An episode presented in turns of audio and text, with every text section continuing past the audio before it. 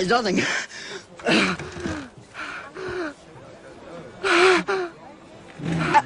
choking! Help the poor boy! Idiots, help your king! Wait!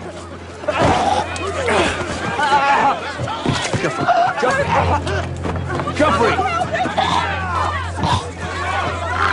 Joffrey! Come with me now. Joffrey! If you want to live, you have to leave.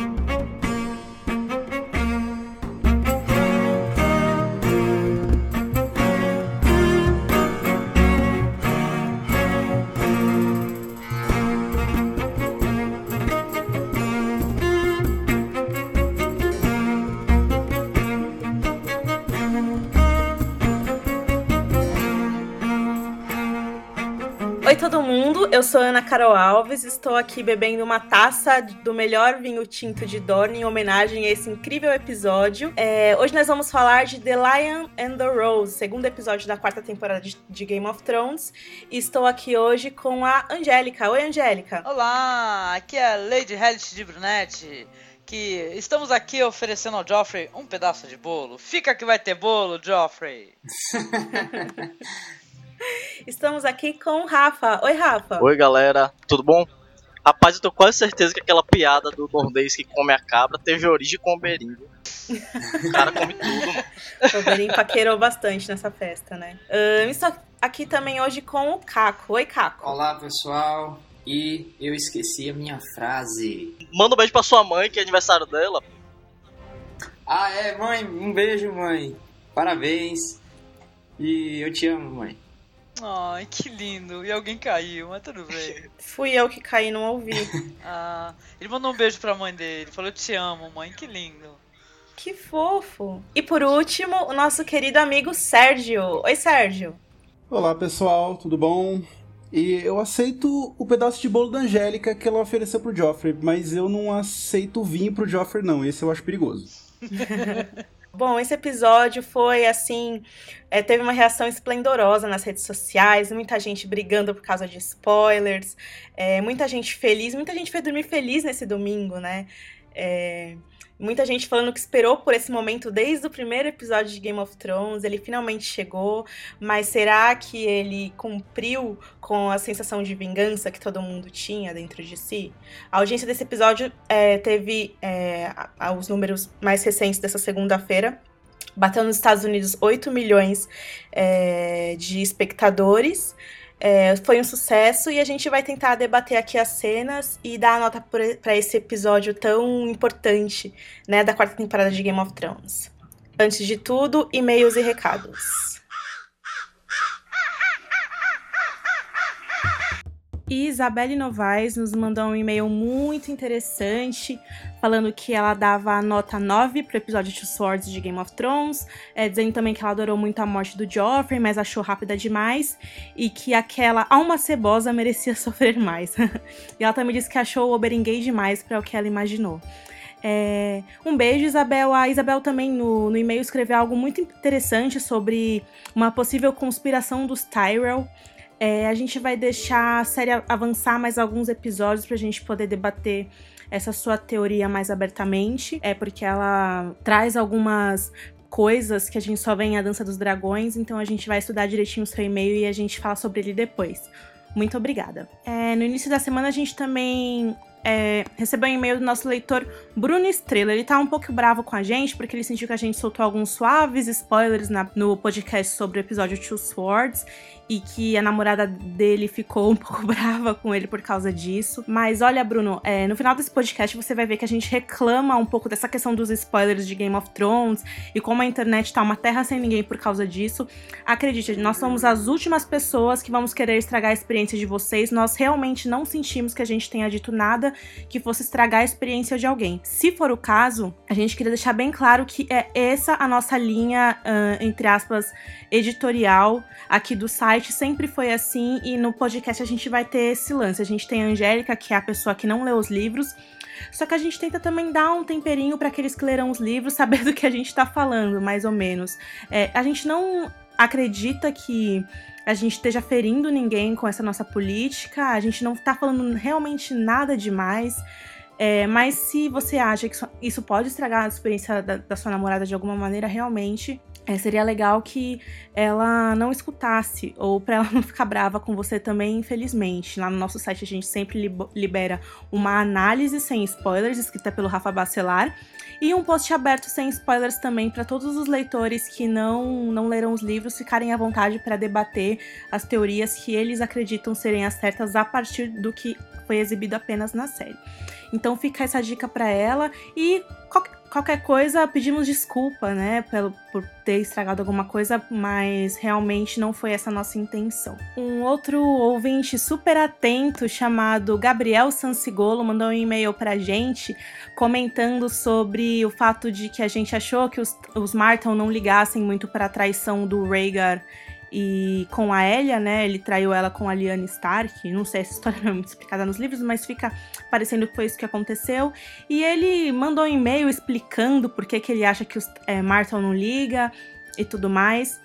Mas, Gabriel, a gente não vai comentar o seu e-mail abertamente aqui, porque ele meio que vai ferir a nossa política de spoilers. A gente entende, compreende e concorda com você. Mas isso é um assunto pro livro O Festim dos Corvos, é mais pra frente. A gente tá aqui só na quarta temporada ainda, que é a Tormenta de Espadas.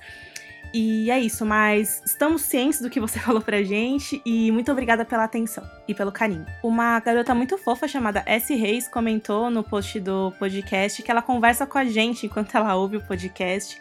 Isso é muito legal, a gente também tá conversando com você, não se sinta sozinha. Muita gente falando que adora a Angélica, sim. A Angélica vai participar aqui sempre com a gente, essa é a ideia.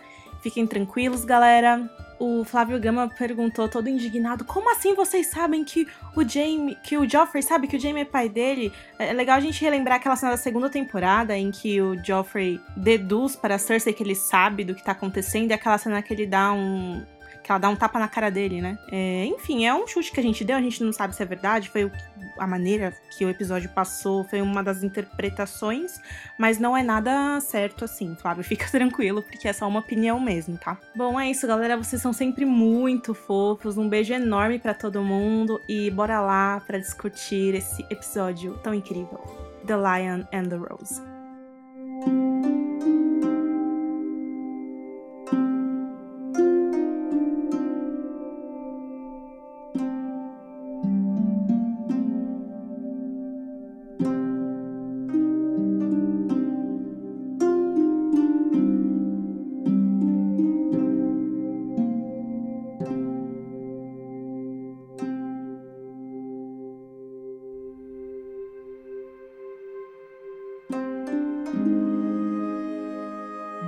Na primeira cena nós vemos o Tion Greyjoy, ou melhor, o Fedor, agora perseguindo com certa dificuldade o Ramsay e a Miranda na caçada deles, né, na floresta. Que ele, a gente vê que eles estão caçando na verdade uma pessoa, que é a, a Tanzi. Aí a gente vê a Miranda atirar uma flecha nela, na garota, e quando eles chegam lá e veem ela caída com a flecha com a flecha atravessada no corpo e o Ramsay ordena que os cães comam ela. É uma cena bem grotesca, assim. Estilo Django, né?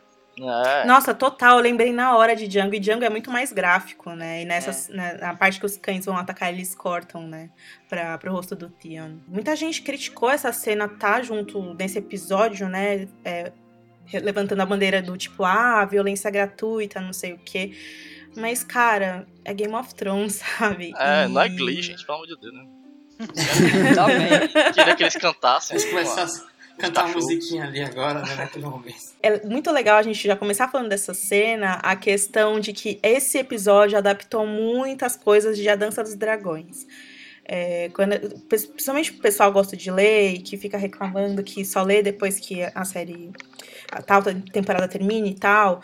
É o que a gente vem falando de, há um ano já. Essa temporada vai adaptar coisas de todos os livros já publicados, então se você não quiser é, ter spoiler da série, seria legal já adiantar a sua leitura, porque essa foi uma das cenas, por exemplo, que a gente só vê nesse livro. E é uma cena legal também, né? Porque, tipo, a gente, no final do, do episódio, a gente vê que o Joffrey morre e fica aquela pergunta: faz alguma diferença o Joffrey morrer em um mundo onde temos Ramsay e Luz e Bolton caçando pessoas com cachorro na floresta?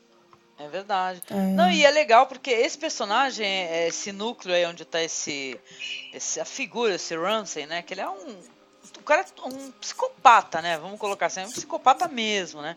E, cara, ele transformou, cara, o Theon Greyjoy num, num Igor, praticamente, né? Só falta ele gritar Igor, né? Pro, pro Theon Greyjoy, ele fica assim, mestre, né? E, cara, o que que esse cara não passou na mão desse... Porque as duas mo- moças lá, elas estavam na... O começo dessa caça aí é porque uma teve ciúme da outra, né? A outra parece que ajudou... Não mostrou, claro, né? Mas ajudou esse ciúme a se desenvolver, né? E tal, aí acabou se tornando a caça, né? Mas, cara, é, é perturbador, né? É- sempre quando aparece esse personagem é, é perturbador, né? Mesmo, né? É, mas é Tanto, interessante. pe- tanto por ele ser tipo um Joffrey que gosta de estar na batalha, né? Uhum, Porque isso é muito pior do que ser o Joffrey, que só fica lá no trono de ferro zoando o Tyrion. sim. ou matando prostitutas, ele vai para pro campo e, tipo, atormenta muito mais pessoas ali, né? É, tanto por isso como pra gente ver que o Theon se transformou no fedor mesmo, né? Tipo, o ator, o Alfie Allen, eu sempre acho, falo isso, eu acho ele muito fantástico, assim. Porque ele soube pegar a essência mesmo do fedor dos livros, sabe? Que é um... Ele tá tão atormentado por, pelo que aconteceu com ele que ele só agora só consegue servir e sentir medo desse cara, né? É muito horrível, meu. Ele nem olha pra câmera, vocês perceberam isso? Exato, ele não, olha, ele não olha, nem encara quem tá falando com ele, né? Ele É fica olhando de lado assim. Totalmente cara destruiu a subserviente, pessoa, né? Ele gagueja, ele manca, né? E aí ele vendo, né, os cães comendo a menina e ele fica, tipo, querendo vomitar, não sei, né? É Uma, uma sensação muito horrível. E ele tenta se conter o máximo, assim, né? É, você percebe que ele, ele, ele, ele tá se segurando mesmo ali, ele tá- achando nojento e tal, mas ele não esboça, né? É, eu tô muito ansiosa pra ver quando. Porque parece que a irmã dele vai, vai salvá-lo, né? Ou vai tentar resgatar, né? A Lily Allen né? vem aí, é isso? Sim, para, é o que deixou. É o gancho que deixou no- na outra temporada. Não, Lily Allen. Agora que eu entendi, Lily Allen. Não, a irmã lá, que, que o, que o pai considera, né, e tal. Então eu tô esperando ansiosamente também aí que vem aí esse pessoal aí pra colocar. Ah, pelo menos salvar a pele, né, do, do Theon Greyjoy, cara. Que, que ele é um personagem também odioso, né? Ele, da maneira dele, né? Um traidor, né? E tal, que foi criado pela família como refém, mas ele era um, um cara cheio de, de ressentimentos, né, em relação a isso, né? De qualquer maneira. E acabou traindo, né? Como traiu, né? Então ele também tá pagando o preço, né, cara? É fogo. É triste isso. Porra, ele matou duas pessoas, velho, mas ele, puta, você fica assim, cara, alguém, por favor, mata esse cara, que eu não quero mais ver ele sofrendo também, não. É, com o Theo você fica aquele altos e baixos. No começo você gosta dele, depois você odeia ele, depois você começa a ter pena dele, então você fica. Às vezes você quer que ele sofra, às vezes você quer que ele não sofra, então é altos e baixos, né? É que os personagens não são planos, né, gente? Eles são. Eles não são pratos rasos, né? Eles são personagens que têm, né, suas. É, idi- acho que a palavra é idiosincrasias, idiosincrasia, sei lá. Cada um tem o seu jeito de, de ser, né? De pensar. Então cada. O cara é mal, mas o cara é, é bom sobre outro aspecto, né? Ele De sofreu também, maneira. né? É. Ah, isso daí o nome disso é. Como é que é? Quando a pessoa. É, pelo sofrimento. Tem a catarse, né? Pelo sofrimento, né? De repente ele vai virar gente também por conta disso. Agora, uma coisa que eu não me conformo, olha, é que, tipo, o Jamie perde a mão e o neguinho fica, pô, velho, agora ele ficou legal e tal. Agora o Tion, ele perde uma coisa bem mais importante. né? E, e ainda tem gente dizendo que ele merece, com linguiça, merece. gente. Gente, não, gente, e você, você pontuou isso muito bem, porque essa cena corta pro Tyrion comendo uma comendo salsicha, linguiça. né? Desnecessário. É, total. é a piada do episódio, né? É, Sempre vai. Mostrou o Theon Greyjoy, vai mostrar automaticamente uma linguiça, uma salsicha. Desnecessário, né? sinceramente. É, eu só queria falar algo que eu fiquei um pouquinho decepcionado. Não é nem com o episódio em si, mas foi com a legenda da HBO. Por- porque, assim, já- no outro episódio eu tive algumas decepções, e nesse já começou com eles não traduzindo Fedor, eles mantendo o nome original Rick. né? Rick, eu entendi. Não, e Eu detalhe que eles isso tra... extremamente- Na prévia eles traduziram, mas no episódio eles. no- na prévia lá que teve da cena, É. eles traduziram pra Fedor. Agora no episódio não traduziram uma vez sequer.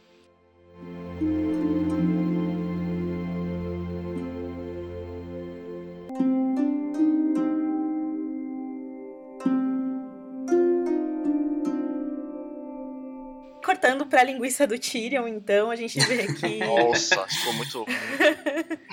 A gente vê ali que o anão tá finalmente compartilhando uma refeição ali com o irmão, que ele não vê há muito tempo, né? E aí o Jaime tá igual a Sansa, com crise, é, sem fome e tal, enfim. E aí, ao tentar pegar o vinho, né, pra, pra tomar durante a refeição, o Jaime acaba derrubando, né, a taça na mesa, ele se, se sente constrangido, o Podrick tenta ajudar, só piora a situação, né? Daí o Tyrion pede pro Podrick deixá-lo sozinho por um minuto e o Jaime e o Tyrion começam a conversar, né? O Jaime confessa que ele não pode mais lutar, né? Agora que ele tá sem uma mão e que ele teme não poder proteger o Joffrey, né? Que seria o serviço dele como é, comandante da Guarda Real. E aí, então, o Tyrion sugere pra ele que ele treine a mão esquerda, né? Com um espadachim que seja discreto pra ninguém saber. E ele diz pro Jaime que ele conhece um. E aí a gente corta pra ver o Jaime se reunindo com o Bron em uma área ali isolada, né, na Fortaleza Vermelha, e eles começam ali o treinamento do Jaime com a mão esquerda e com a espada dele, né? E a gente vê que o Bron é super, tipo, babaca com ele, mas eu acho que faz parte ali, né, do Não, treinamento. foi pro excelente. Não, tanto que tem um golpe lá, podem reparar, né? Que ele começa, ele começa a se irritar com o Bron e o Bron ataca com gosto mesmo, né? E ele defende e tal. E fala, cara, ele quase cai, mas ele defende. Então, pô, eu acho que daí vai. Acho que vai ter uma melhora, viu? Fiquei muito feliz de colocarem o Bron assim pra ser o. Não é um Círio Forel, né? Que a gente chora, né? e sonha, né? Que saudade de você. Mas tudo bem, Círio né? Forel, Círio Forel. Forel aparece em duas cenas e, e, é- e fica eternizado. É Ah, incrível. Conquistou, conquistou a internet o Círio Forel. É, ele é, ele é fantástico. Né? Mas o Bron é legal também, ele é um cara legal. Eu gosto muito desse personagem. Eu acho que Nossa, se tem alguém ator que pode ajudar o, o, o Jamie Lannister, com certeza é o Bron, cara. Não, e originalmente seria o Willie Payne, né? Que é mudo.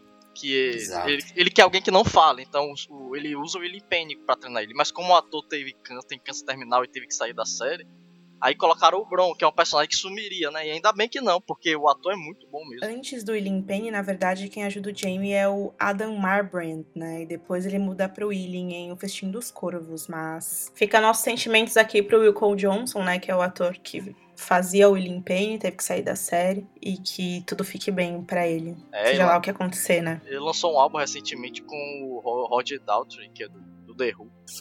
Olha que ele é guitarrista, né? Ele é guitarrista. Ele é guitarrista. E tipo, Que ele tá legal. fazendo turnê aí, mesmo com câncer e tal, ele tá pegando pesado aí, tá curtindo, né?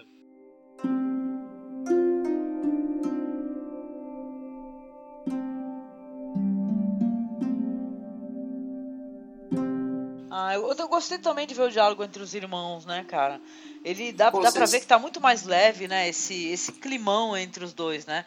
Eu acho que parece que agora que o outro tá sem a mão, ele meio que ele consegue se colocar, não é, mas não é, porque o cara ele é visto Eu como um anão entendo, e cara, né? uma deformidade, né? Você é um anão e eu também sou maneta, então a gente tá meio, né? Tá nivelando, né? Mas eu acho que os dois têm mais é, possibilidade de ter mais amizade, assim, entre os dois, como irmãos mesmos, né? Uma, uma- uma coisa que eu achei muito bacana nessa cena é que o, o Jaime derrama, o Jaime derrama o vinho lá, e aí ele fica meio puto, assim, constrangido e tal. Aí o Tyrion olha pra ele e derrama o vinho mesmo, é só vinho. Ah, eu e ele também derrama adorei. o vinho na mesa também, né? É, fala, é só vinho, né? É só É. vinho, cara, não é nada isso. Muito legal. O Tyrion é um personagem sensacional, né? Joffrey discorda dessa parada que viu, né? Nada.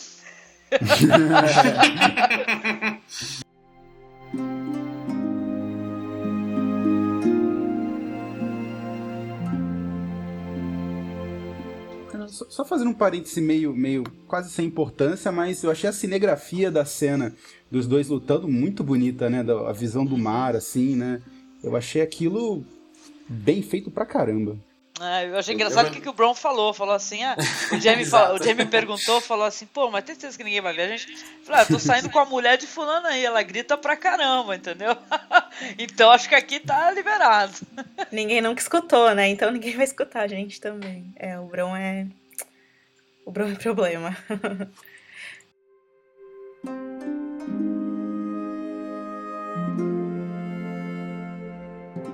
Na próxima cena a gente vê o Bruce Bolton chegando ao Forte do, do Pavor e ele apresenta a Valda Gorda Frey, a sua nova esposa que supostamente foi teve um dote que era o seu peso em prata. Ele apresenta ela pro, pro seu filho Ramsay.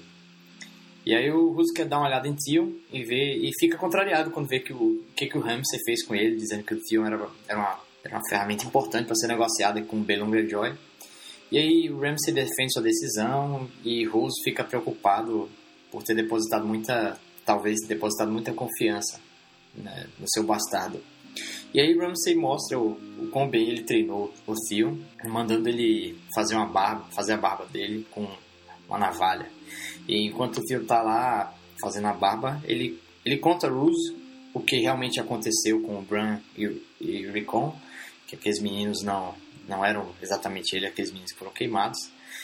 E o Ramsay também aproveita um momento bastante tenso e conta a Theon sobre a morte de Robb, a quem o, Theon tinha como um irmão. E aí o, o Theon até hesita, mas não faz nada e continua fazendo a barba. E aí o Bruce Bolton fala para o Locke pra pro- procurar pelos meninos do norte. Com quase certeza eles foram procurar Jon Snow, que está em Castle Black. E aí o Bruce pede a Ramsay Snow para ir para Fosso Kailin Theon, para eles conquistarem as terras para a família deles, né? Já deixando implícito que se o se o se o Ramsay conquistar as terras, ele reconheceria o Ramsay como seu herdeiro.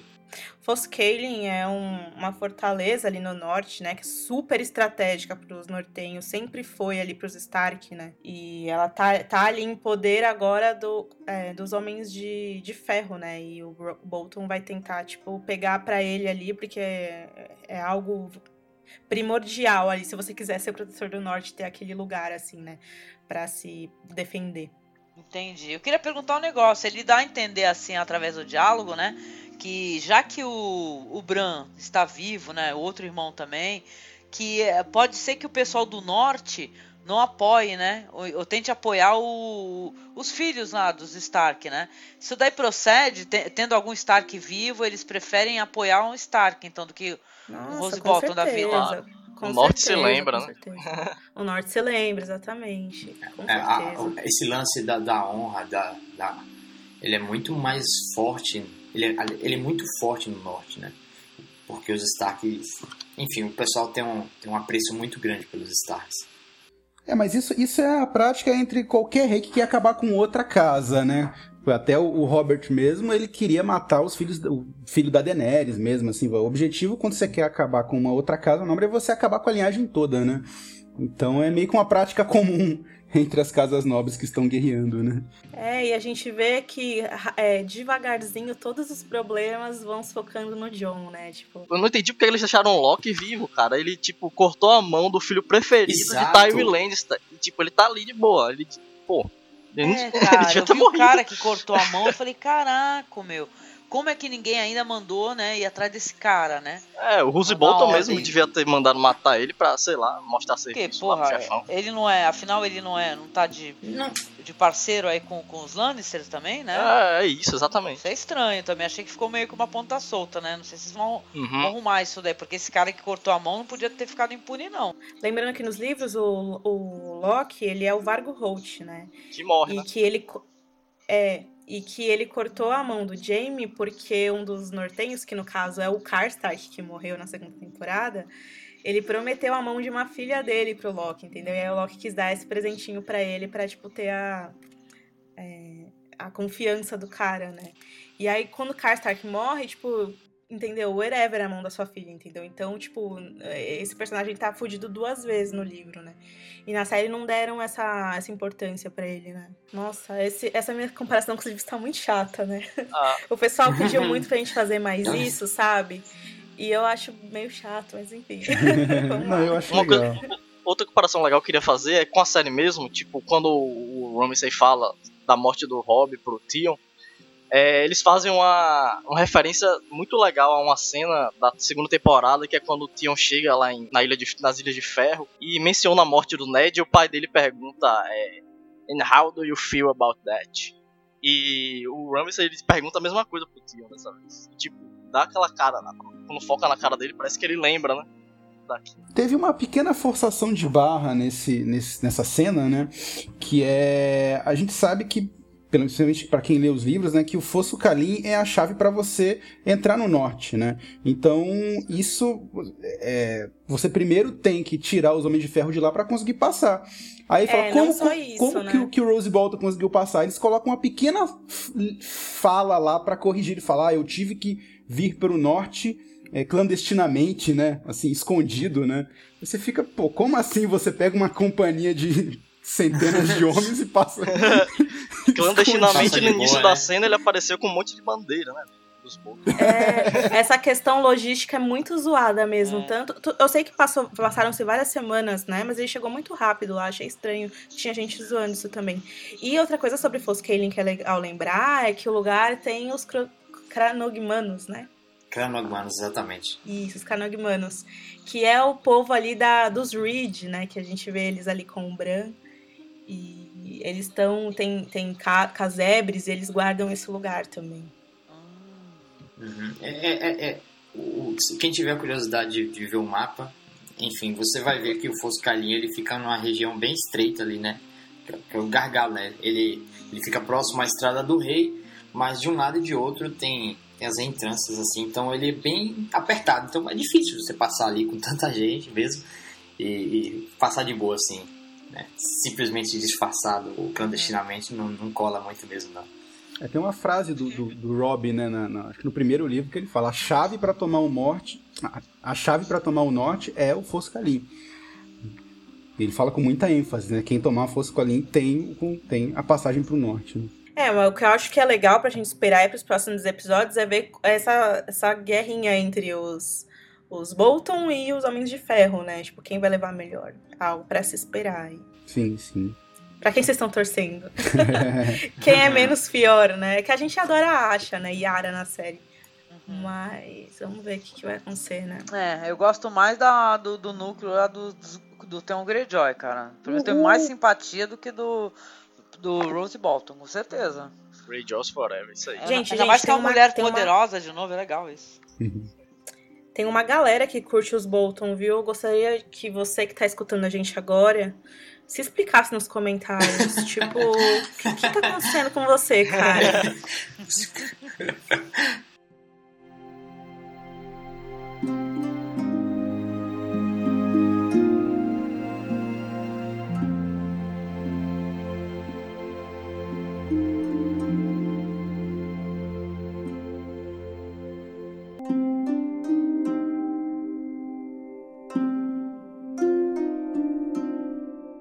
Em seguida, a gente vê o Varys conversando com o Tiro informando que a Shai foi, foi flagrada com ele e uma questão de tempo até que o pai dele, o Tywin, descubra, né?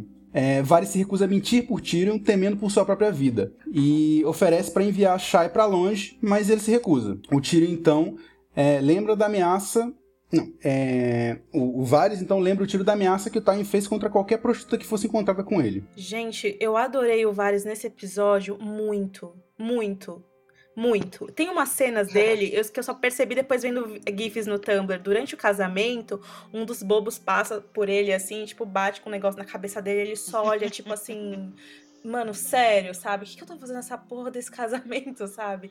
E essa cena foi muito ele falando: Tyrion, acorda pra vida, cara. Manda essa mulher pra longe. Tá todo mundo fudido aqui. Eu não vou me fudir. Eu não vou me fuder por sua causa, sabe? E eu acho que é isso mesmo, sabe? Tipo, Não era pra ela estar lá, né, cara? Pensa bem, o que, que essa mulher ficou fazendo lá? Quando, quando caiu o poder do, do Tyrion, meu, já era pra ter vazado, né, cara? Que pena que ela não ou, foi. ou que ele ou que ele tivesse vazado com ela quando ela falou, sabe? Depois da batalha do Blackwater, sabe? Tipo, eu, eu, eu tenho problemas com o Tyrion às vezes por causa disso, sabe? Eu não, eu não concordo muito com isso. Ele é muito. Ele aceita muito que o Tywin manda ele fazer, entendeu?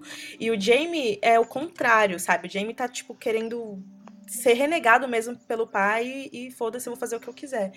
E o Tyrion tá muito querendo, tipo, ser marido mesmo da Sansa e viver aquela vida, tipo, mas a troco de quê, sabe? É o seu, seu flor e as duas mulheres, né, meu? Pô, para. Não dá. Pois é, meu.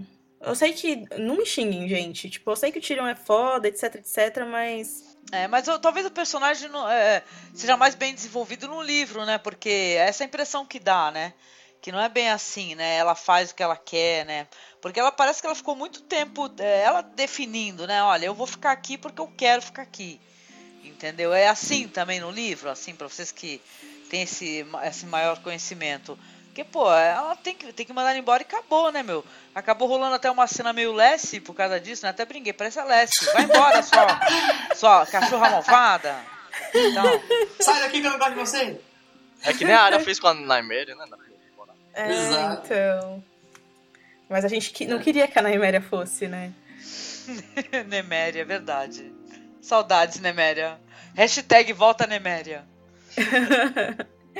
É, essa questão da Shai é complicada mesmo, porque ela é outra personagem nos livros, e aí ela fica tipo, ai, não quero ir embora, vamos ficar.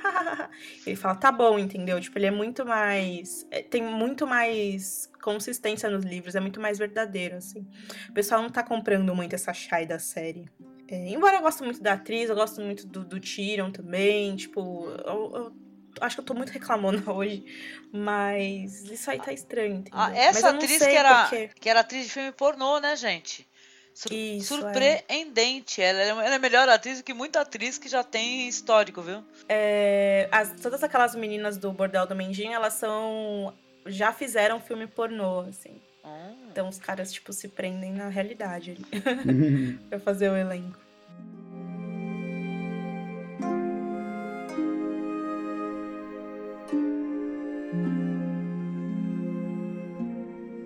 Então, agora vem uma sequência aí que tem um. Que, em que o Mace, é, Mace Tyrell, ou Tyrell, apresenta-se a Joffrey com um presente de casamento. Aí vem as cenas dos presentes, né? Tipo a que a gente viu com a, com a Daenerys, né? Na época que ela ia casar com o Drogo, né? É, Os é presentes isso e tal. Aí entrega um cálice dourado com símbolos das grandes casas de Westeros, Westeros, né?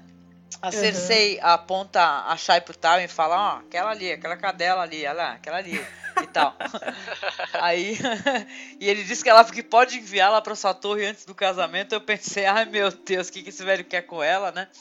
Aí a Cersei, a Cersei cagueta e depois o Tyrion, ele apresenta um presente muito interessante pro Joffrey, né? Que é um livro chamado A, a Vida dos Quatro Reis e do Grande Mestre. Gente, mestre é KF? Angélica, improvisa aí, improvisa É o aí. Mestre KF. Tá, vou, vou, Escrito vou comer por um grande mestre.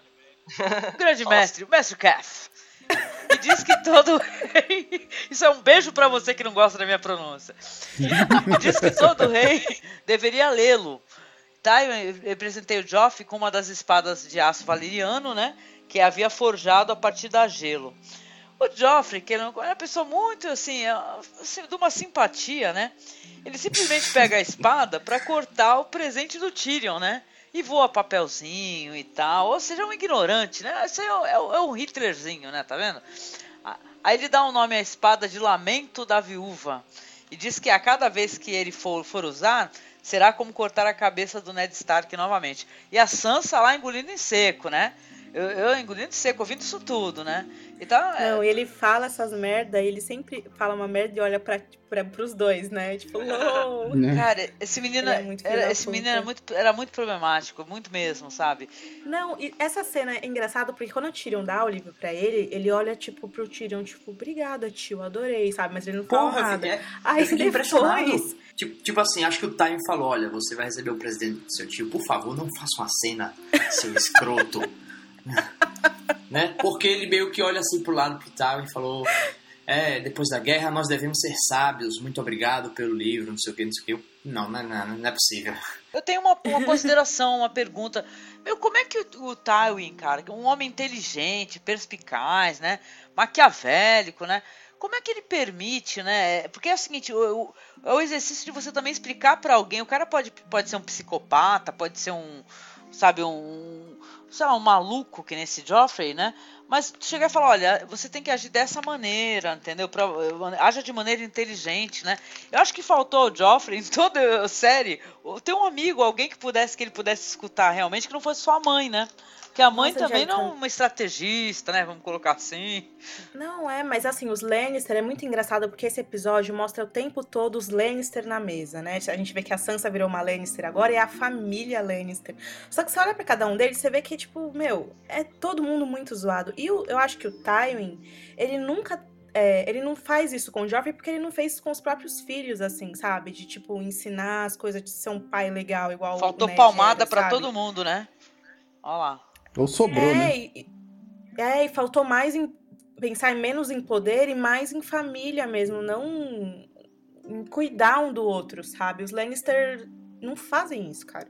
O que, é, o que é curioso, porque assim, a gente viu em outras temporadas, né? Especialmente naquela cena em que o Tywin tá, tá tirando a pele daquele, daquele viado que ele abateu na, na casa e tal, e chega o Jaime ele fala, olha, a coisa mais importante que a gente tem é a família. A família é tudo que importa pra gente tal. E a família dele é a coisa mais zoada do mundo, né? Dois filhos se pegam, um é um anão, o neto é um escroto, a filha é uma treslocada. Só os pequenininhos, é tu- né? é- Que eles não, não mostram muito da personalidade deles, né? Os menores, né? Os filhos da Cersei. É, e eu acho, e eu acho meio zoado porque eles não mostram muito dos outros Lannister. Por exemplo, onde tava o tio Kevin, sabe? Nesse casamento não mostrou. Tipo, não mostra os outros, sabe? Cadê a galera? Tipo, o Interfell também. É, os Stark, eles são aquilo mesmo, não tem outros, né? Até todo mundo acha isso meio Uhum. esquisito no livro, né? Porque a árvore genealógica deles é meio encurtada, assim. Mas os, os Lannister tem um monte, entendeu? E, tipo, cadê essa galera? Não mostra, Sim. sabe? O núcleo que mostrou mais na série, né? Que é. Acho que é por isso que todo mundo se afeiçoou, né? Foi o núcleo dos Stark, né? Que ali existia amor, existia carinho, né? E tal, né? No começo da temporada, na primeira temporada, eu lembro com saudade mesmo, assim, de quando aparecia a família. É, uma, uma coisa interessante falar sobre essa cena é que esse livro que o Tyrion deu para pro Joffrey é um livro raríssimo. E, É. assim, ele só, tem, só, só tinha quatro cópias, né, existentes dele no mundo todo. E aí o Tyrion dá um livro daquele ali. É um, é um presente que vale muito. E aí o- Sim. aquele escroto vai e picota o livro todo. É idiota, três né, agora. cara? Imagina, imagina se ele abre um livro pra ler. Então. É, não, justamente. Esse casamento do, do, do Joffrey aí, ele tem tantos simbolismos, sabe? Tipo, isso aí mostra, tipo, você não tá pronto pra ser rei nem nunca vai estar, entendeu? Você é um idiota. É, inclusive a morte dele, eu acho que foi um. Acho que foi um ganho pros Lannister, na verdade. Que, sinceramente, ele Pô, só foi- manchava foi- o nome da foi família um- total. Foi um ganho, porque se ele ficasse, ele ia ser. Puta. É. Primeiro que ele é indomável, né? E ele é porra louca foda. A gente vai falar isso mais pra frente, mas durante o casamento ele nunca tava feliz, nunca. Ele só tava feliz quando era pra rir da cara de alguém ou, tipo, sei lá o que que ele queria, entendeu? Nada tava bom pra ele.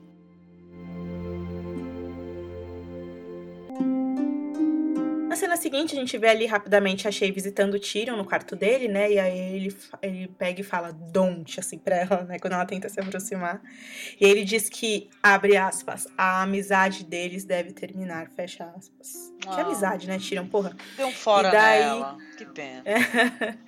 e aí ele diz pra ela embarcar em um navio pra viajar é, além mar, né? Ele fala cross the sea.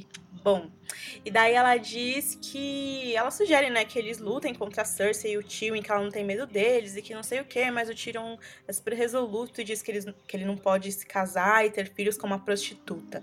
E meu, tipo, foi uma flecha no Aí- coração dela. Aí isso, sim, né? sim.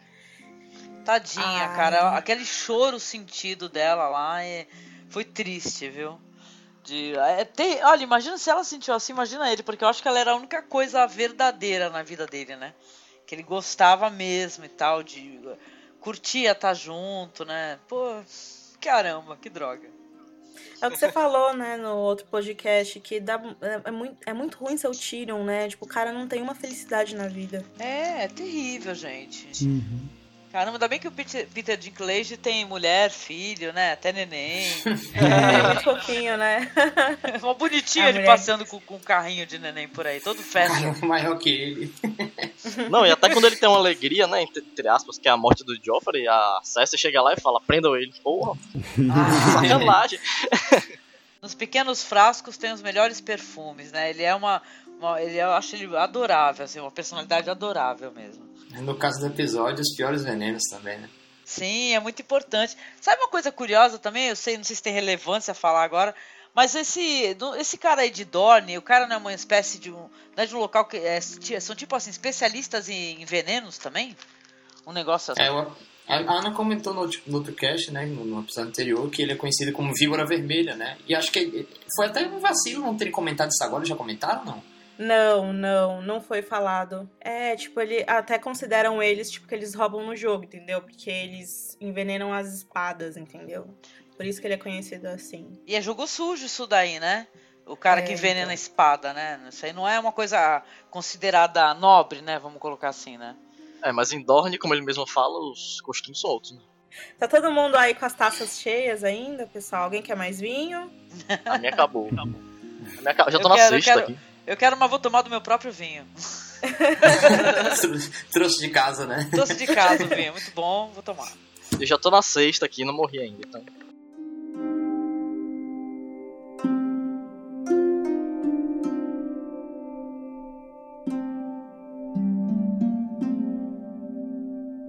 Então, na próxima cena, é, os Stannis e os seus homens estão assistindo a Melisandre queimar alguns membros da corte, incluindo Axel Florent. Né? É, ele, enquanto tá morrendo queimado, grita pela irmã Celice, é, que é a esposa do Stannis, né? A rainha dele, né? E ela o ignora e ignora uma, com uma cara bem zen, como se estivesse assistindo o irmão numa peça de escola, né? Feliz. Ah, com Deus fervor céu. religioso, né, cara? É, não, que lindo, olha meu irmão lá.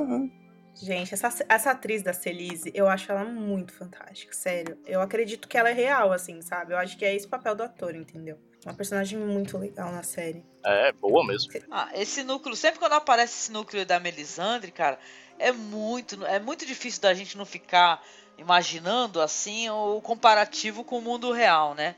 Que é o fanatismo religioso, né? E tal, e até onde é que ele pode chegar, né? Cara, esse Stannis ele é muito caído, ele é um dos personagens que eu menos gosto mesmo, sabe? O, o- esse, esse Stannis Eita, aí, eu não gosto muito do Stannis. Mas, Polêmica. é, eu gosto muito do Davos, vai entender. Adoro o Davos, né? O Senhor das Cebolas, né? E tal.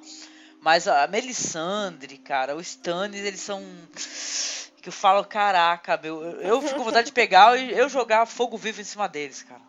Ah, mas isso, isso é uma coisa do texto, mas porque eu acho que o texto da série peca É. muito deles. né? Tipo, o que salva, o que salva esse núcleo realmente são os atores. Eles são bons. Sim. Nossa, é isso que eu ia falar. Aquela cena deles jantando, todo mundo comeu pra caralho nesse episódio. e eu, eu fiquei observando o Stephen Dylan, assim, achando ele maravilhoso. Não. Ele é maravilhoso em fazer aquele personagem que ninguém se sente simpatia, que a Angélica falou, É. entendeu? Não, mas é a própria. É o jeito que o personagem foi escrito, né? Pra Exatamente, série, né? exatamente. Tem uns que É. você tem mais empatia e tal, e outros não. Stannis, até por causa dos sentimentos dele, né? Parece sentimentos é, idiotas, imbecis egoístas, né? O cara que, ah, ele sempre teve raiva do irmão por isso ou por aquilo, entendeu? Não soube reconhecer devidamente, né? Ou então depois que ele reconheceu, ele cagou em cima, né? Porque o, o Davos mesmo é alguém que ajudou ele pra caramba e tinha uma fidelidade aí. Ele tem, acho, né?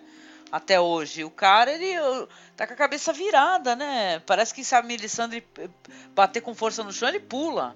Então isso é muito angustiante. É, Isso eu acho que talvez tenha sido mal trabalhado um pouco na série, porque essa é a primeira impressão do Stannis. Mas aos poucos você vai entendendo que ele não, ele não é uma pessoa ambiciosa. Ele realmente faz aquilo porque ele acredita que é, o, que é o certo. Ele fala: Eu tenho uma obrigação como rei de salvar o Westeros, né? Então ele não faz por, por vaidade, ele não faz por que nem, que nem o Joffrey, né? Ele encara uma obrigação, entendeu? E ele escuta o Davos, tanto é que ele pega uma pessoa que é um era um plebeu, né? Era uma pessoa que não, não era e realmente Pirata. era um pirata, né? Um contrabandista e, e- e- e escuta ele, né? E a me- a própria Melisandre, você tem a impressão que ela domina ele, mas na verdade, em vários momentos ele fala: Não, não quero saber, não quero.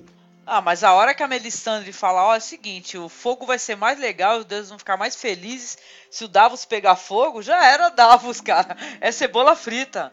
Entendeu? O que eu acho interessante é que o Stannis dos livros ele é tão melhor trabalhado que na série que o Stannis não liga pra filha dele. Na série ele- ele- a gente vê a Celis falando, né, eu vou bater naquela menina, ela é uma É. folgada, ela não acredita em. é, Isso daí no parece que nosso é, que é a gota d'água, né? Se alguém fizer alguma coisa pra menina. Isso aí é legal pra caramba. Pois é, e no livro ele não tá nem aí pra ela, não, Angélica, pra você ver como que, que é mais equilibrado ali no texto original do Martin. Mas eu gosto dele gostar da Shireen, assim, no- na série. Eu acho muito fofo, assim, sabe? Ah, que pena que não aparece o, o bobo, né? O bobo da corte, que é, que é Oh, bizarro. cara malhada. verdade, cara, Cara malhada. Cara, como ia ser assustador esse personagem, né? Ia Não botar ia. mais um componente de coisa, de uma coisa tétrica, né? Eu sei, Estranha. ei, ei, ei, ei. Pô, apareceu o cara malhado, ele ia, ele ia dominar a internet. Ia Pô. surgir um milhão de memes com ele. Verdade, né? Eu... Qual, qual é o, o ator que faz o Gollum? Andy Serkis, Andy Serkis. Isso, Andy O Serkis. Andy É. Serkis. Eu não Caraca, sei porquê, ser- mas todo, toda vez que eu penso no cara malhado, eu penso no Andy Serkis. É, ele, ia ser porquê. perfeito, perfeito. Assim, é, é- é, fisicamente, ele é gordinho, né? O cara malhada. Mas mesmo assim, eu imagino ele, eu não sei porquê. Eu acho que é porque eu- a gente lembra do, do Smeagol, ele dançando, né? E tipo, sendo idiota. É. Eu não sei porquê, mas eu acho que seria tão legal. Mas enfim, a série tem um orçamento curto.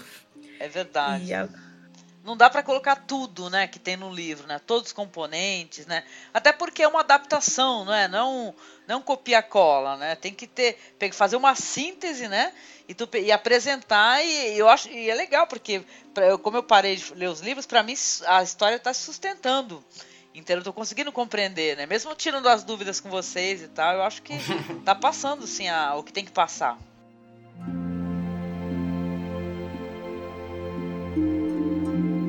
É, em seguida, como a gente comentou, é, tem uma refeição entre os dois, né? É, não, entre todos, né? A, a Celícia, a Melisandre e o Stannis, né? É, eles conversam e logo depois é, eles pedem para a Melisandre falar com a Shireen. É, na próxima cena, a Melisandre encontra com a Shireen no quarto dela, né? E fala que em, rela- em relação ao, ao- ao ritual do- da queima das pessoas, elas estão num lugar melhor, que não é para se preocupar, não é para ficar triste. E como a, a- a criança foi criada na religião do Sete, ela tenta tirar isso da cabeça dela, dizendo que os Sete eram deuses inventados e o único verdadeiro Deus, os únicos verdadeiros deuses são o Senhor da Luz e o Senhor das Trevas, né? E que não há inferno. O mundo que eles estão vivendo é o, é o inferno. Ah, isso, isso daí eu concordo com ela. Concordei. Quando ela falou inferno é aqui, eu falei, ô, se é. Porra, e o centro é em Salvador, viu, velho? É um calor do caralho. Meu amigo. Com certeza. Eu fiquei achando que ela ia fazer uma mandinga.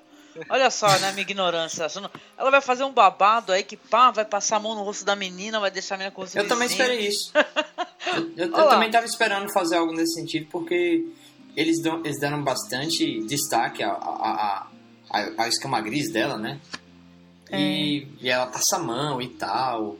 E aí chega a Melisandre lá, não, a Melisandre vai tocar o terror aí pra convencer essa menina, vai converter em nome de Jesus. Amém. Entendeu? Ia fazer um, ia operar um milagre ali, aí, porra, aí até eu me convertia, né? Até Ah, eu, mas- sim.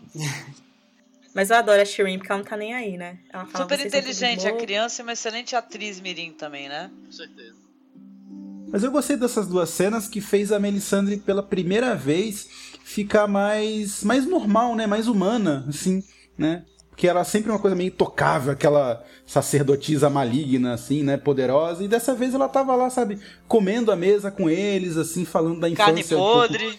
É, né? Carne podre, assim. Então, e depois falando com a, com a, com a Shireen, eu achei ela, ela mais humana, mais simples, assim. Eu achei legal. Mas agora que, Angélica, você comentou da carne podre também, eu achei aquilo um pouquinho forçação de barra, porque eles estão tão ruins assim, a ponto do rei tá comendo carne podre, porque se o rei tá comendo carne podre, carne podre o que, que, os, que os soldados estão comendo? Meu, já Rato. não tem mais rato, não tem mais gato, não tem cachorro, não tem mais nada. Mas será que não tem a ver com Blackwater, que a água tá envenenada? Eu não lembro Pode disso. ser, pode ser aí. Eu não lembro disso, mas eu achei meio forçação. Tudo bem que ele reforça o negócio de, tipo, ah, o mundo tá em guerra e, tipo, é, Jardim de Cima agora é, odeia a gente, sabe? É de lá que vem a comida, etc, etc. É, eu acho que foi mais pra mostrar uma contradição entre os Stannis e a capital lá, né, que tá esbanjando. É uma contradição bem legal.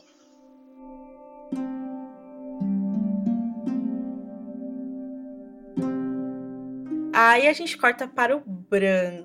A gente vê ele ali além da muralha acordando depois de ficar passar um, de, um, te, um, tempo dentro do verão, correndo e caçando, tal. E aí ele acorda dizendo que tava com fome, né?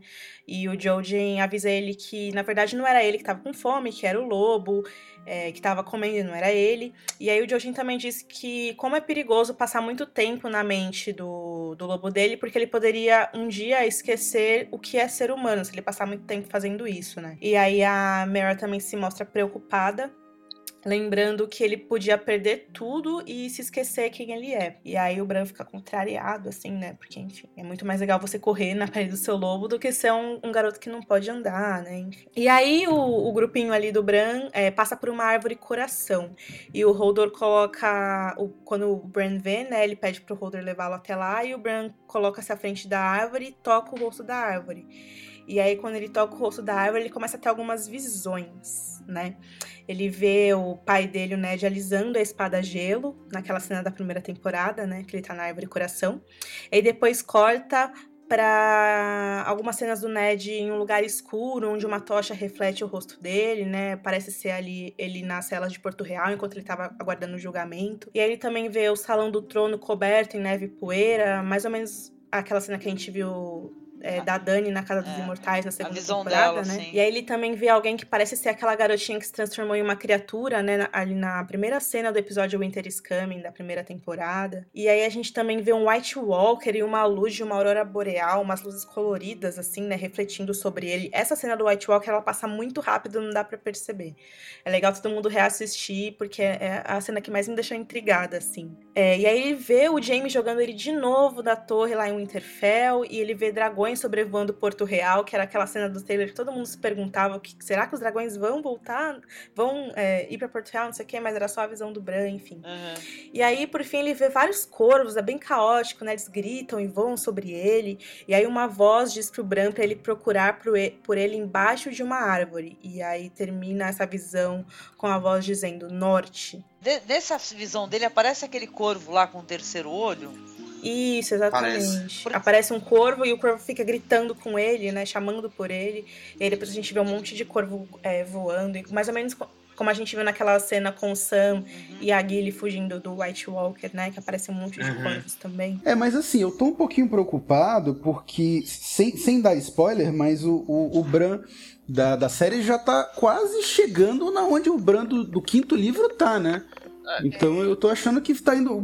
que Nos próximos o quê? Três, três temporadas, essa e mais duas, né? É, eles vão, vão fazer o que com o Bran? Não tem Ah. história pra ele. Mas é o que eu falei, eles estão se antecipando ao, ao fato de de repente morrer o George R. Martin. eu falo assim, vamos, a gente vai deixar tudo pronto aqui, qualquer coisa a gente termina, né? Tipo Tieta, né? Ficou tudo coberto por areia, sei lá. É, va- vale lembrar que o episódio foi escrito pelo próprio Martin, né? Então, essas visões aí, Nossa, talvez. isso é algo que a gente esquece- Isso é algo que a gente esqueceu de comentar e que é verdade. O- Se, bem que o Martin já disse isso inúmeras vezes, eu escrevo o que o editor da história me passa, que é o Brian Cogman, entendeu? Então o Martin tem que se escrever baseado no que o cara já criou ali, entendeu? Ele só escreve os diálogos, as descrições e tal. Ele não pode, tipo, simplesmente escrever o que ele quer, entendeu? E aí é que tá, porque essas visões que o Bran vê, ela é uma mistura de visões que ele vê em um momento específico no livro A Dança dos Dragões, misturado com aquele fator da visão verde, né? Em que você pode prever o futuro. É, a própria cena em que, em que a gente vê os dragões sobrevoando Porto Real, muita gente diz que aquela não é uma cena do- necessariamente do futuro, pode ser uma cena do passado. Daí tem a cena que seria provavelmente o futuro, que é Porto Real, é, a sala do trono destruída, né, por neve, poeira. E o Bran também vê o passado, né, que é o pai dele ali nas criptas, que é algo que ele talvez tenha visto visto também durante ali a primeira temporada, porque ele fala que viu o pai dele nas criptas, né? No dia que o pai dele morreu. No caso, não necessariamente nas criptas, ele vê o pai esperando por julgamento nas celas, né? E depois ele vê as criptas. É, e aí tem aquela questão do White Walker, que também a gente não, não, pode, não pode dizer com propriedade que é algo do passado ou que é algo do futuro, enfim. Eu acho que o Martin pegou e meio que fez aquele super PowerPoint misturando todos esses esses recursos que ele criou pro Bran nos livros, né? Mas, enfim, eu acho que as coisas que desenvolveram para ele em A Dança dos Dragões ainda vão, vão ser mostradas na história. Até porque os personagens com quem ele interage em A Dança dos Dragões foram escalados, né, pra essa temporada e ainda vão aparecer. Agora tem uma pergunta: o Bran, ele além de ser um org, né, que é essa pessoa que pode entrar no, na consciência dos animais, ele também tem um uma visão assim, né? Além, é, além do alcance, eu ia falar Thundercats. Assim, mas não, uma visão de. Tipo assim. Thunder. Se você vê o vídeo de história e né? tradição que fala sobre as crianças da floresta, você vai entender melhor como funciona esse, essa visão verde, né? É, os, acho que o Jordan fala aqui, não sei se ele fala na série, mas tenho certeza que ele fala nos livros, que um org é um entre 10 mil e um, uma pessoa com a visão verde é um entre 10 mil orgs, alguma coisa assim, né? É, Que, exatamente. que uma pessoa como ele é extremamente rara. Mas é o que o que a Angélica tava falando, tipo, não tem dinheiro pra fazer tudo. Se fosse fazer, tipo, essa visão do Bran, eu não sei se vai ter ainda, mas teria que escalar atores, teria que fazer um negócio com grana, aquela coisa. Ia ser, ia ser muito caro por, sei lá, 5 segundos, 15 segundos. Então, vamos, bota o PowerPoint aí, replay das, da primeira temporada e bora lá, né? É, algumas coisas assim que a, gente, que a gente, pelo menos que lê o livro, sabe que vai acontecer muita coisa nessa temporada e muita coisa cara. É, é. Então eles têm que, têm que gastar o dinheiro na- nas partes mais, mais importantes, digamos assim. né? Não dá pra fazer tudo, né?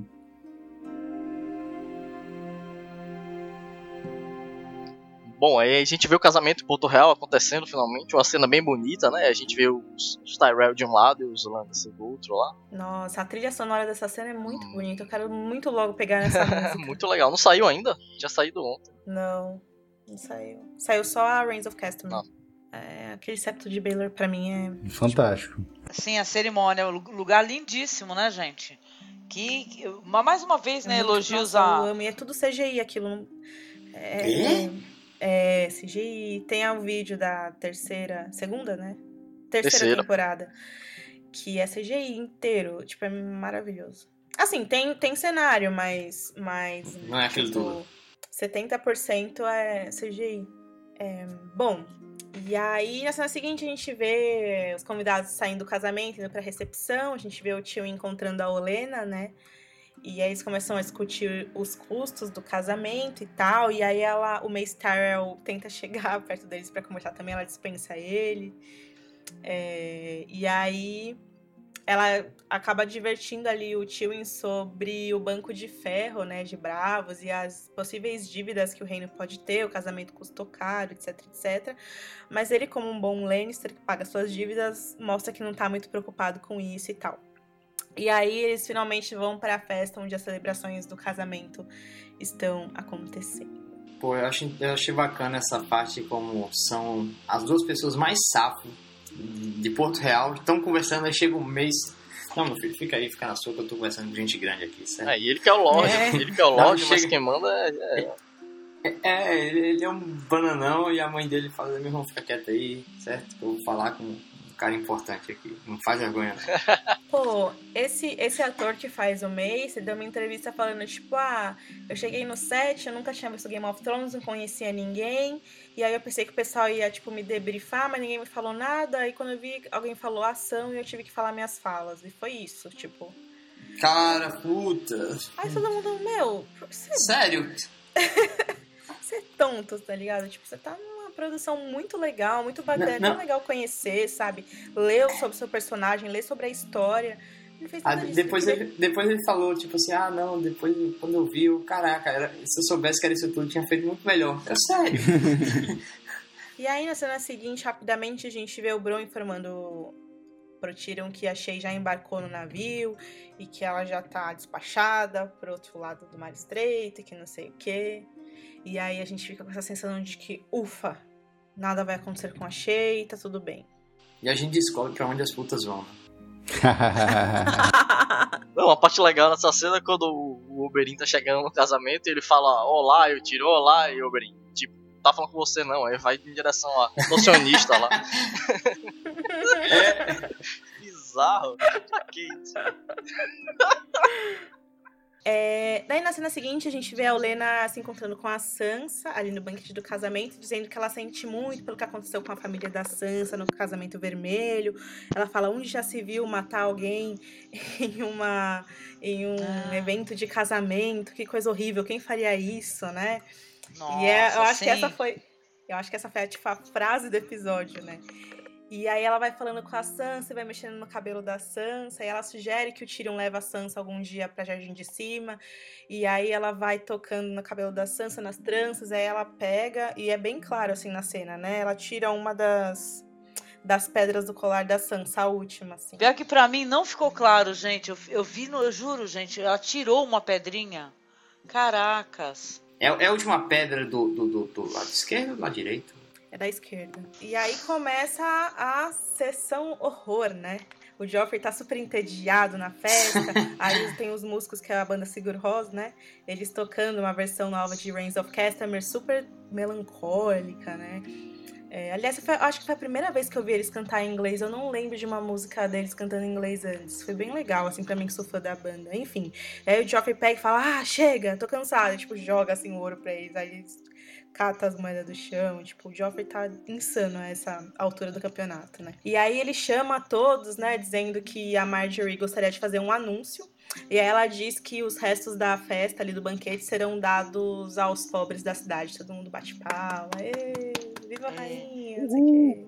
Essa festa de casamento tem um monte de conversinha paralela, né? Que é super É, interessante. tem um. Tem o ciúme novela. da. É o ciúme da Cersei que vai questionar a. a- aquela grandona lá, que é a. Como é que A é? Brienne. A Brienne de Taf, né? Então. Ela fala, pô, e aí, você tá apaixonada por ele, né? E tá, a Brienne não fala nada. Eu falei, hum, eu sabia, né? E tal. Putz, isso aí é super polêmico também, né? Porque Tem alguém que. O casalzinho da hora, esses dois aí, já pensou? É o Maneta e a Machona. Perfeito, cara. Tem o ciúminho do Jamie também, né? Com Louras lá. os filmes do Jamie Clancy falam, olha aqui, se você tiver um filho com ela, ela vai matar todos e depois matar você, né? Tipo, sei lá. Daí ele fala, tá, eu não vou casar com ela, mas você também não vai. Tchau. E tipo, sai assim feliz. Tem- teve a troquinha de olhares, né? Do. É, e isso acontece porque ele tá paquerando o Oberyn do outro lado, né, assim, do, da, do banquete. Aí, sem querer, ele esbarra no Jamie por causa disso, né? Tipo, é muito... Pô, você comentou, Ana, que essa parte foi meio polêmica e tal, e até ela meio que faz pouco sentido mesmo, porque o, o- a gente vê o. Mais adiante, o. o o Loras ele fica meio puto, né, com, a, com aquela encenação do, do, do- que mostra o Renly e tal.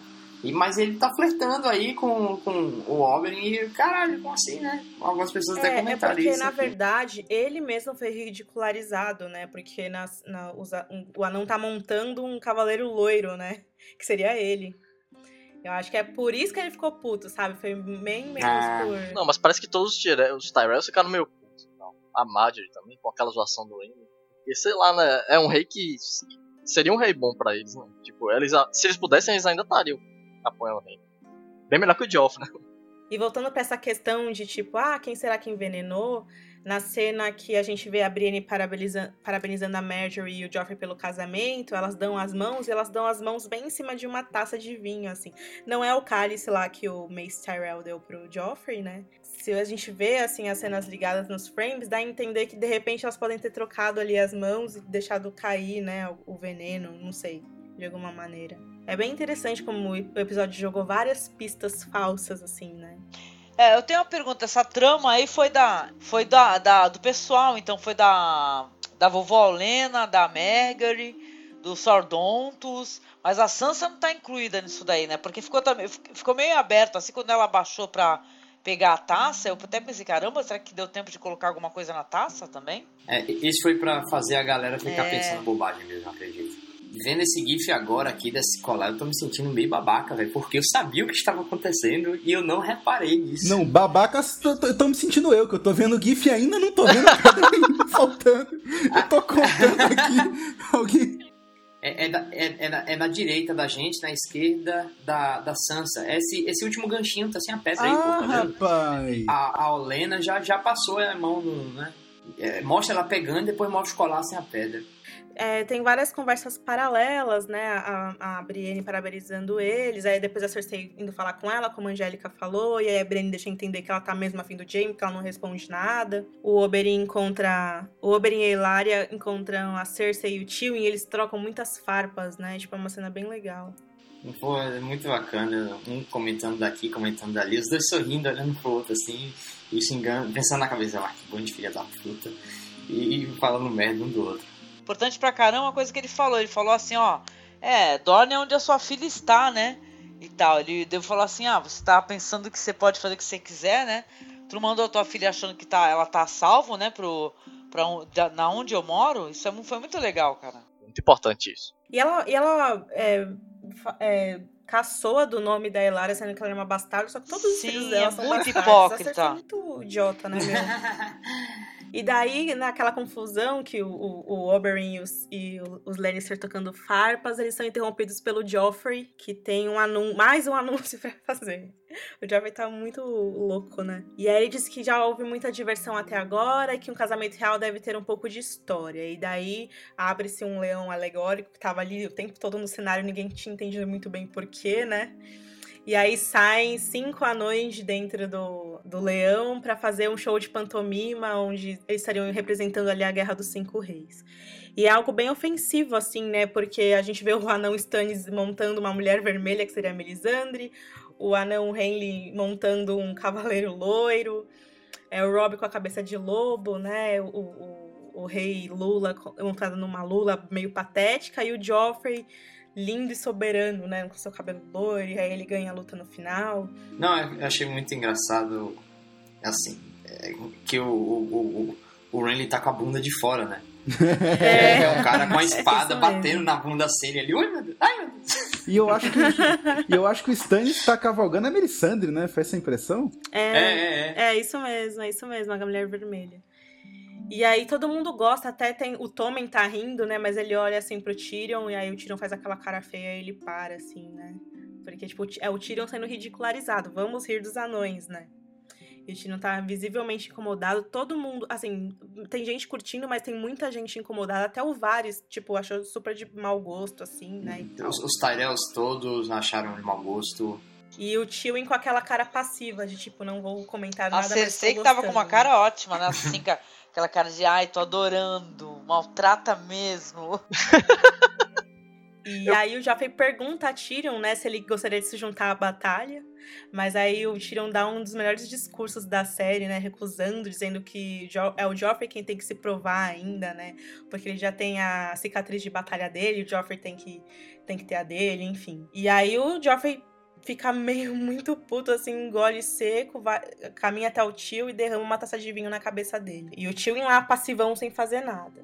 E aí o Joffrey começa a sugerir que o Tyrion tinha que ser o copeiro dele, servir ele durante o casamento dele, né? E aí o anão acaba cedendo pra não criar muita confusão. A Sansa tá tensa, todo mundo bem tenso, né? E aí ele, enquanto o Tyrion caminha pra ele, ele pede pro Tyrion servir ele. Quando o Tyrion vai pegar a taça, ele derruba a taça no chão, fazendo o Tyrion pegar a taça do chão. E aí a Sansa vai lá e pega pra ele, enfim. É, é, é, esse, esse- a, a Sansa pegar, meio que rola uma cumplicidade assim, é, eu também me fodo, toma essa taça. E enfim, aí é, tá aquele climão quando o, o, o Joffrey pede pro, pro Tyrion se ajoelhar, né? E, perante ao rei dele. Daí a Marjorie, pessoal, a torta! Aí todo mundo, Ê! Aí chega uma torta, torta gigantesca, né?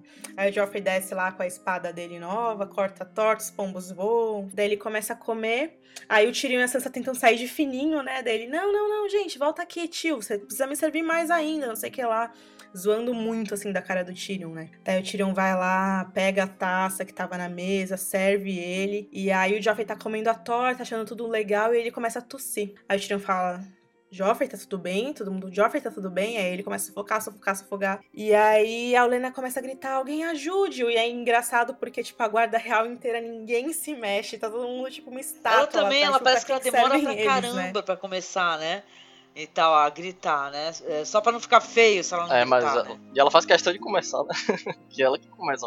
É, e, a, e, a, e a Marjorie também, ao invés de ajudar, ela vira o rosto, né? Tipo, é horrorizada. Eu já falei, meu, é, é horrível. Ele começa a ficar roxo, a cara dele começa a inchar. E o Jamie corre, né, pra tentar O socorrer. pai gri- É verdade, o pai correu. É, mas acho que ele correu mais pelo. Mais pelo dever dele, né? Da guarda real e tal. A questão do Jamie é que, tipo, tá todo mundo duvidando da, da competência dele e tal, e inclusive ele mesmo, né? Porque tá sem uma mão, e aí quando ele vê o rei lá engasgando, aparentemente, ele sai correndo, né? Pra fazer alguma coisa, já que Nieto faz. É, levando o paralelo, levantando o paralelo dos livros, o Jamie e a Brienne ainda não chegaram em Porto Real quando tá Ah. acontecendo esse casamento no livro.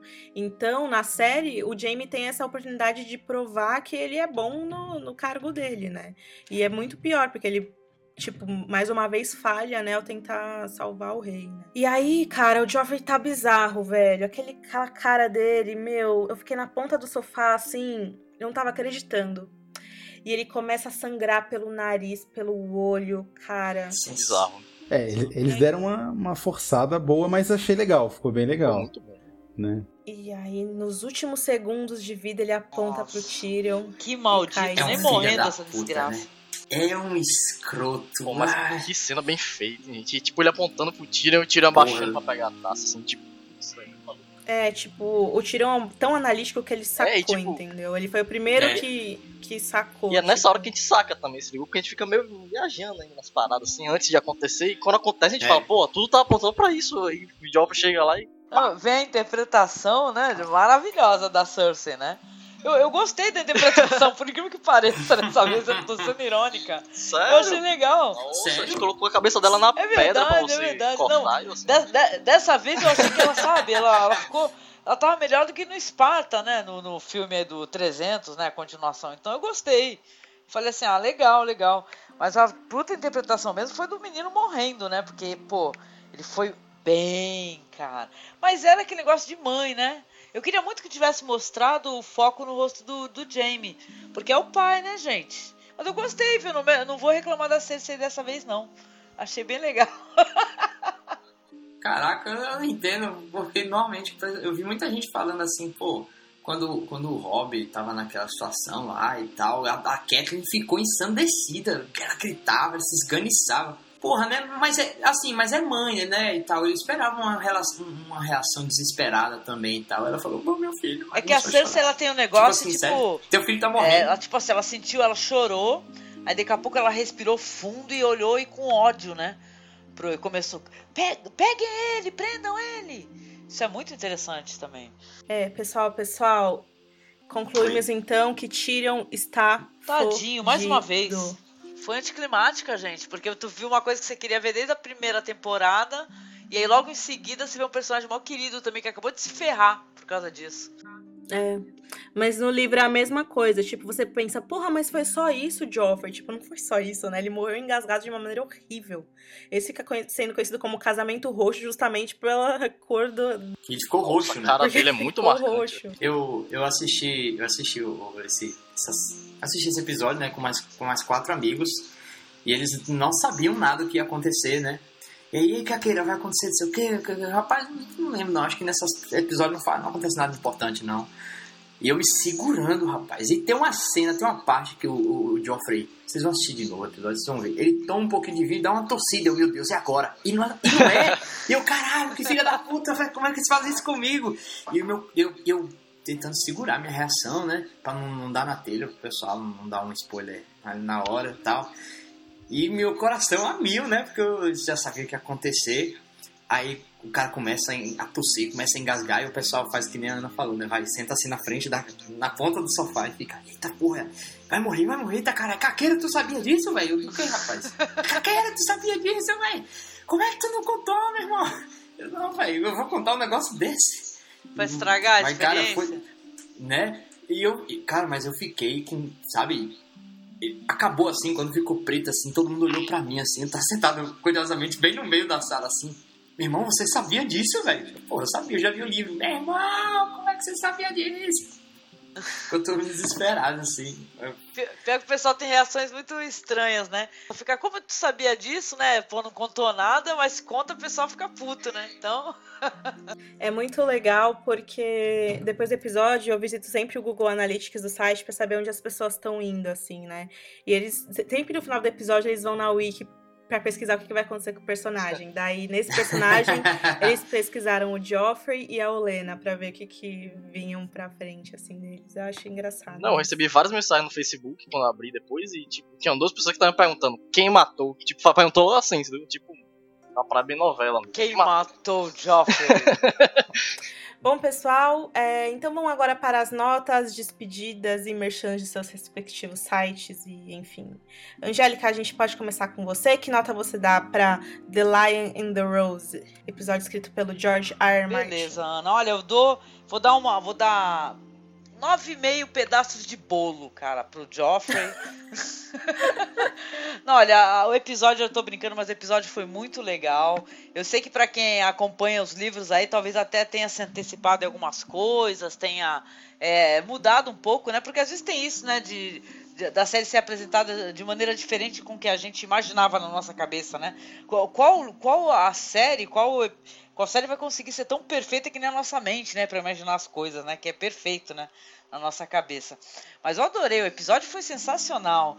E esse final, né? Novamente, os caras são excelentes no, no cliffhanger, né, cara? O final é sempre, você termina, que nem a Ana falou, na, na ponta do sofá sentado. Eu adorei, cara. Pra quem é, é, gostou da minha participação, eu quero agradecer a todos os comentários aí, que a Ana já me falou que muita gente adorou, pediu pra voltar a participar. Eu quero agradecer, tô muito feliz. A minha pronúncia não é muito perfeita mesmo, mas olha, desculpe é assim mesmo, não, não sou exatamente uma pessoa que nem o Caco, que falava até do track, né? Então, vou, dou minhas cabeçadas. Quem quiser participar lá no nosso site lá e comentar também, conhecer. A, até a Ana, tem todos aqui do Game of Thrones BR, BR no, nos podcasts anteriores de Game of Thrones. Apareça lá em cinemasmorra.com.br. Beijo pra todos, obrigada. Adorei, cara, o bate-papo, foi sensacional. A gente se vê semana que vem. Rafinha, Oi. notas, nota pro episódio, despedidas. Bom, eh, pro episódio eu vou dar nove pedrinhas do colar da Sansa, que a Olena levou uma, né? E é isso, eu achei que foi bom, mas faltaram algumas coisinhas. A carga dramática ficou toda na a, a- a carga do casamento. Mas é isso, eu gostaria de agradecer todo mundo que participou: a Angélica, Sérgio, o Caco e a Ana, claro, também, né? Que tá sempre comigo. E é isso aí. Valeu, galera, pelo apoio e até a próxima. Sérgio, obrigada pela participação. Você é sempre muito querido por aqui. Suas, sua nota e despedidas. Em- Bem, a nota. Eu daria nota 8 pro episódio. Né? Assim, foi, foi um bom episódio, mas teve aquelas questões que a gente comentou aqui que não ficaram muito boas. E valeu, pessoal. Valeu pelo convite mais uma vez e estamos aí. Caqueira, nota pra esse episódio tão bombástico de Game of Thrones, despedidas. É mais ou menos na, na linha do Rafa, nove pombas e meia, porque metade o Joffrey cortou ali, né? Esse episódio foi, putz, foi, foi muito bom, foi de lavar a alma. Eu achei que era um episódio que tinha o grande momento do casamento. Eu acho que eles retrataram isso muito bem, apesar de alguns problemas de interpretação, etc. Gostei muito das pistas, pistas verdadeiras e das pistas falsas que, que eles apareceram. Apesar de eu já conhecer o que ia acontecer, foi muito emocionante. Assim, fiquei muito. me abalou bastante. E a, a prova é o, é o rebuliço que, que esse episódio causou né, na internet. Então, tipo, quando as, quando as Ah, pessoas falam tanto Pô, legal assim, você né? fala isso, hein, respeito- Aninha? Tem que falar um pouco É, sobre é esse negócio muito do bom. spoiler e dar a dica pra galera comentar no lugar certo, né, Ana? no lugar, no lugar certo. Não, a gente, a gente modera isso, né? Tudo, tudo lá. E, né? Quem quer spoiler vai pro lugar de spoiler. Quem, quer, quem não, não tá afim de, de pegar spoiler vai pro comentário só sem spoiler, né? E aí a gente toma cuidado isso pra não vazar nenhuma bobagem e tal. Ninguém tomar uma, um spoiler na cara. Não, todo mundo fica postando aquela piadinha do ah, a internet é escura e cheia de spoilers. Não, você tem que ser a espada na porra da escuridão, entendeu? Você tem que defender as pessoas, tem que cuidar das pessoas, tem que, tipo, tratar as pessoas como você gostaria de ser tratado, entendeu? Você tem que respeitar. Exato. E- Não, mas assim, é, é, de maneira geral, assim, a TV tá usando muito a questão dos spoilers para manter a audiência. Então tudo é spoiler. Os próprios canais fa falam spoilers da série que eles estão passando. A CBS, a NBC, todos os canais da TV aberta. É, a TV a cabo não faz muito isso. Acho que Breaking Bad fazia um pouco isso, as pessoas reclamavam. Então, assim, tipo, já é um ambiente hostil, entendeu? Todo, todo mundo já é meio babaca. Tipo, não seja mais um, entendeu? A gente não tá pedindo para você parar de falar o que você quer sobre a sua vida na sua rede social, no seu perfil Twitter ou do Facebook. O que a gente tá pedindo é para que você espere um ou dois dias. A nossa página Game of Thrones BR no Facebook, a gente sempre espera até a quarta-feira, por exemplo, para começar a divulgar imagens e, e, textos com spoilers abertos. Ou seja, não custa nada esperar alguns dias para que todo mundo possa ver, né? Exato, eu acho que nivelado nesse, nesse esquema de sei lá, já, como você falou, a internet é escura e cheia de spoilers, é um nivelamento por baixo e acho que a gente pode mais do que isso, com certeza. Porque também tem uma galera folgada que fica falando, ai, ah, eu não assisti ainda, por favor, sem spoilers na timeline, como se a pessoa também fosse dona, né, ali da rede social. Eu acho que a gente tem que encontrar um balanço, né, para isso. Não, existem milhares de situações diferentes para você evitar estragar essas milhares de motivos diferentes para evitar de estragar a experiência para outra pessoa, né? Ah, porque eu já vi HBO, já, já acabou de passar. Cara, tem gente que só vai poder assistir no outro dia, tem gente que só vai poder assistir daqui a três dias, certo? Não é uma boa. Não, não é bacana simplesmente você dar uma dessa na cara das pessoas, né? Infelizmente, assim, nem todo, nem todo mundo pensa da mesma forma, né? A gente só tem que compreender e respeitar a opinião dos outros, mas essa é uma coisa que, tipo, eu acho que é não danosa a ninguém, então é o que eu procuro fazer. Legal, legal. Bom, eu vou falar minha nota então. Minha nota eu vou dar nove linguiças para essa, esse, esse excelente episódio, já que uma das linguiças. Infelizmente, o Ramsey tirou do Theon na temporada passada. É isso aí, pessoal. Muito obrigada por nos acompanhar. A gente volta semana que vem comentando o episódio Breaker of Chains. E se você já leu o livro A Dança dos Dragões, fique com a gente depois dessa música final que a gente vai colocar o trechinho spoilers free que a gente comentou da parte da cena do Bran neste episódio. Até logo, galera. Nos vemos semana que vem. Tchau, tchau.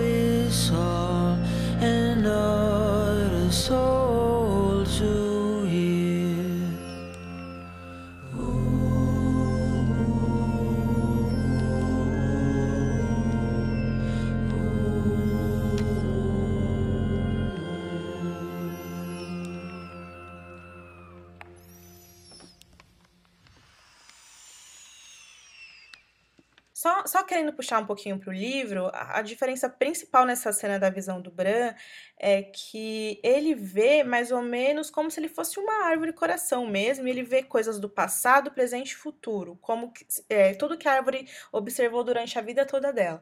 Então ele vê os passados, os Stark, ele vê o pai dele criança, a tia dele criança, é, algumas ele, coisas. Ele, ele vê cena, ele vê cenas que a gente por já conhecer de relatos de outros personagens, sabe o que são. de, de pessoas que estão ali debaixo da, de uma determinada árvore de coração, acontecendo alguma coisa. Você, caralho, ele tá vendo isso aqui, ele tá vendo o passado. Tanto, Angélica, só pra você ter uma ideia, porque ele, eh, ele vê o pai dele na- é, afiando a espada, né? E naquela cena da primeira temporada, que o Ned tá fazendo isso, ele tá sentado justamente do lado de uma árvore de coração. Sim, é uma cena lindíssima. Eu sempre me emociono quando aparecem as árvores coração, viu, dentro da história. Assim, eu acho muito bonito, assim, eu me lembro do Ned afiando a, a- a juramento depois dos, dos do, do John, né, e tal, acho tão bonito, assim, eu fico feliz quando elas aparecem, assim, é tudo cinza, né, e elas com aqueles, as folhas vermelhas, né, isso é muito bonito. Não, e algo legal também sobre essa cena do, do Bran, não sei se eu vou colocar isso no cast, mas só por, a nível de curiosidade, o Bran, como ele tá é, vendo isso dentro dessa árvore mesmo, ele fala, ele tenta falar com o Ned. Ele fala, pai, tô aqui, tô aqui. O Ned fica olhando, tipo, oi, oi. Tá, É bem complexo explicar isso, mas é que é como se ele estivesse passando pela consciência dessa árvore, né? Ele te- fica chamando o pai dele, assim, em vários momentos. O pai jovem, o pai naquela cena que ele tá é, polindo a gelo. E aí o Ned fica olhando, porque ele, ele sente que alguém tá chamando ele, assim, sabe? É muito triste, porque o Putz, Bran tá é. com muita saudade do pai, sabe? E ele, e tem, ele vê o pai e se desespera e tenta falar com ele, só que, tipo, ele E- não consegue. E é, é engraçado porque na cena do Ned acontece isso, ele meio que olha assim e tal, né? Que houve algum um sussurro, um farfalhadas tal das fo- folhas, e aí agora a gente vê tipo um outro lado, ele faz um link assim, será que foi, será que não foi, né? Eu achei isso muito foda, muito foda.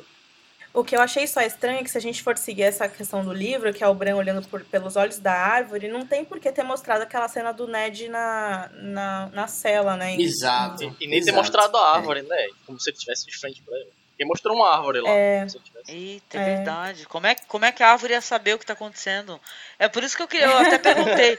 é, a árvore tem alguma espécie de percepção, mesmo uma, uma ligação com as pessoas que vão lá fazer seus juramentos, ou mesmo partilhar da- das suas vidas, né? Porque eu não sei como é que é a história dessas árvores coração aí.